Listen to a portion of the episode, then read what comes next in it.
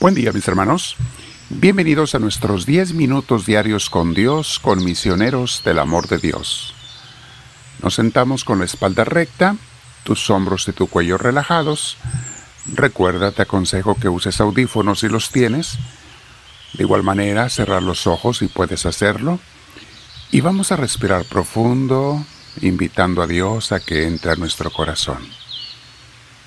Conforme respiramos profundo pero pausadamente, lo repetimos, invitamos al Espíritu Santo a que venga a inspirarnos, a llenarnos, a guiarnos. Ven Espíritu Divino, yo te pido que vengas a mí. Sé presente en mi vida, Señor, pero sobre todo enséñame a ser yo obediente a ti. Ayúdame, guíame, quiero ser una persona obediente a ti. Si no, no me puedes guiar. Y si no, no vas a estar allí. Gracias, Señor, por escucharme el día de hoy. Mis hermanos, vamos a meditar en una enseñanza, reflexión el día de hoy muy importante para nuestras vidas espirituales. Y es la siguiente. ¿Por qué no tengo tiempo o ánimos para servir a Dios y a los demás? ¿Te ha pasado eso alguna vez? A todos nos puede pasar de vez en cuando, pero si te pasa muy seguido o siempre, ¿por qué no tengo tiempo o ánimos para servir a Dios y a los demás? La respuesta es muy sencilla, mis hermanos. ¿Sabes por qué no tengo tiempo? ¿Por qué no tiene alguien tiempo? Porque, porque no los amo, punto. La razón por la que no tengo tiempo para Dios y las cosas de Dios es porque no lo amo, punto. No importa cuántas palabras use, Obras son amores y no buenas razones, decía un dicho, un refrán antiguo español. Obras son amores, no palabras, no razones. No los amo. Cuando tú amas a algo o a alguien, con gusto le sirves en todo lo que puedes, aun cuando tengas dificultades, y siempre encuentras tiempo y energías para hacerlo. De nada me sirve decir, mi hermano, mi hermana, que amo a Dios, si no lo demuestro con obras de amor, Igual con el prójimo. Es mentira que lo amo si no lo sirvo. Bien lo dice el apóstol Santiago en Santiago 2, capítulo 2, versículo 14, y luego también el versículo 17, pero lean todos seguidos, se los aconsejo. Leamos el 14. Dice así Santiago. Hermanos míos, ¿de qué le sirve a uno decir que tiene fe si sus hechos no lo demuestran? ¿Podrá acaso salvarlo esa fe? Y luego el 17 dice así, la fe por sí sola, es decir, si no se demuestra con hechos, con obras, es una cosa muerta. Es una fe muerta, mis hermanos. Aquellos que dicen que creen en Dios, que aman a Dios, que aman al prójimo, que son los dos mandamientos principales, pero no lo demuestran con obras, con servicio a los dos, es mentira, mis hermanos. ¿Para qué nos engañamos? A Dios no lo podemos engañar, es mejor que no nos engañemos nosotros solos. Recuerden una cosa, todos tenemos tiempo para lo que queremos. Tú lo vas a hacer, sea lo que sea. Las cosas que de verdad amamos o queremos siempre encuentran un tiempo en nuestra agenda. Las que no amamos tanto, ah, las dejamos para después o, para cuando me quede tiempo, para cuando haya tiempo, o sea, es otra manera de decir, para cuando me sobre tiempo, y solo si también me sobran ganas, porque si me sobra tiempo pero no tengo ganas, no lo voy a hacer, no voy a servir. Es muy difícil, mis hermanos, tener las dos cosas al mismo tiempo, o sea, darnos el tiempo y tener el ánimo de hacerlo, de servir, cuando no los amamos. Más bien encontramos mil pretextos para no servir. Eso es lo que pasa, mis hermanos. Demostramos dónde está nuestro corazón. Para lo que uno ama, uno siempre tiene tiempo. Ve cuánto tiempo le das al celular y fíjate cuánto lo amas. No puedes vivir sin él, salir sin él. Por eso le das tiempo, mucho tiempo en el día. En la iglesia, mis hermanos, que es la familia de Dios, tratamos de servir a Dios y, y de tener una vida nueva con Él. Una vida sana, alegre, fortalecida para nosotros y para mucha gente más. La iglesia es un lugar de vida hermosa.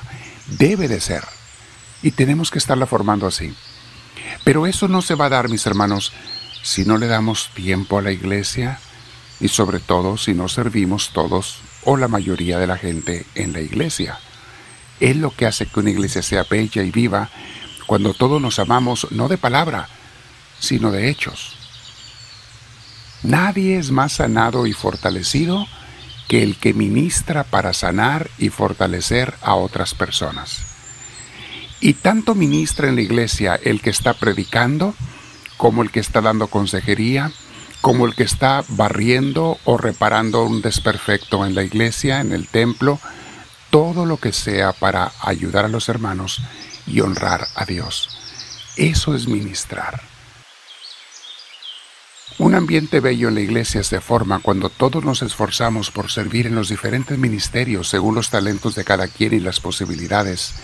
De esa manera es que todos somos servidos. Y a quien no le gusta que le ayuden en las diferentes cosas eh, es porque tampoco le gusta ayudar. Es como cuando tú no te gusta que te den, es porque tampoco te gusta dar. Pero en la iglesia, mis hermanos, a todos nos gusta que nos ayuden, a que nos sirvan, pero eso no se va a dar si no sirvo yo también. De otra manera sería puro egoísmo, y vamos a hablar de eso. Una persona egoísta es la que pudiendo servir a los demás no lo sirve. Recuerden el viejo dicho, el que no vive para servir, no sirve para vivir. Es muy fuerte, pero es cierto, mis hermanos. Es la gente que, pudiendo servir, no quiere servir, Perdónenme, pero están de sobra en este mundo. Suena duro, pero no le hacen bien a nadie. Son lacras que le están chupando la energía y la vida a los demás en la sociedad, en la, hasta en la misma iglesia, los que pueden servir y no lo quieren hacer. Pero una persona que no puede servir, un inválido, un incapacitado, una persona anciana, con gusto se le sirve a esa persona. Porque no sirve porque no quiera, sino porque no puede. Así es que mis hermanos, el egoísmo no debe de caber en una iglesia, ni mucho menos en el corazón de un auténtico cristiano. Son las personas que sirven, mis hermanos, los que son luz para los demás, no los que hablan y dicen, sino los que sirven, que ponen sus talentos al servicio de los demás, son luz. Y con esos hechos demuestran que están amando. Vean lo que dice Jesús en Mateo 5:16. Hagan brillar su luz delante de todos para que ellos puedan ver las buenas obras de ustedes y alaben al Padre que está en el cielo. Hebreos 6:10 Porque Dios es justo y no olvidará lo que ustedes han hecho y el amor que le han mostrado con obras al ayudar a los del pueblo santo, a la iglesia, como aún lo están haciendo. Vean lo que dice la palabra de Dios. Filipenses 2.4. Ninguno busque únicamente su propio bien, sino también el bien de los otros. Y Gálatas 5.13, la segunda parte del versículo, dice así, sírvanse los unos a los otros por amor. Yo creo que más claro no puede estar la palabra de Dios, mis hermanos. Todo lo que Dios tiene para nosotros, quiere de nosotros, cómo quiere que vivamos en la iglesia. Siempre está hablando de la comunidad de, la iglesia Cristo y los apóstoles. No dejan de mencionarla de diferentes maneras, servirnos, ayudarnos, ministrarnos. Vamos a meditar el día de hoy, mis hermanos. Cada quien, siendo bien honestos, ¿en qué necesita crecer mi amor? ¿En qué necesita crecer mi servicio? Para que no sean puras palabras, sino hechos reales. Hoy me quedo en oración con el Señor, me quedo meditando sobre este título, ¿por qué no tengo tiempo o ánimos para servir a Dios y a los demás? Eso obviamente no le cae a todos, pero a los que les caiga, piénsalo. ¿Por qué? Pues porque no los amo. Háblame, Señor, que tu siervo te escucha.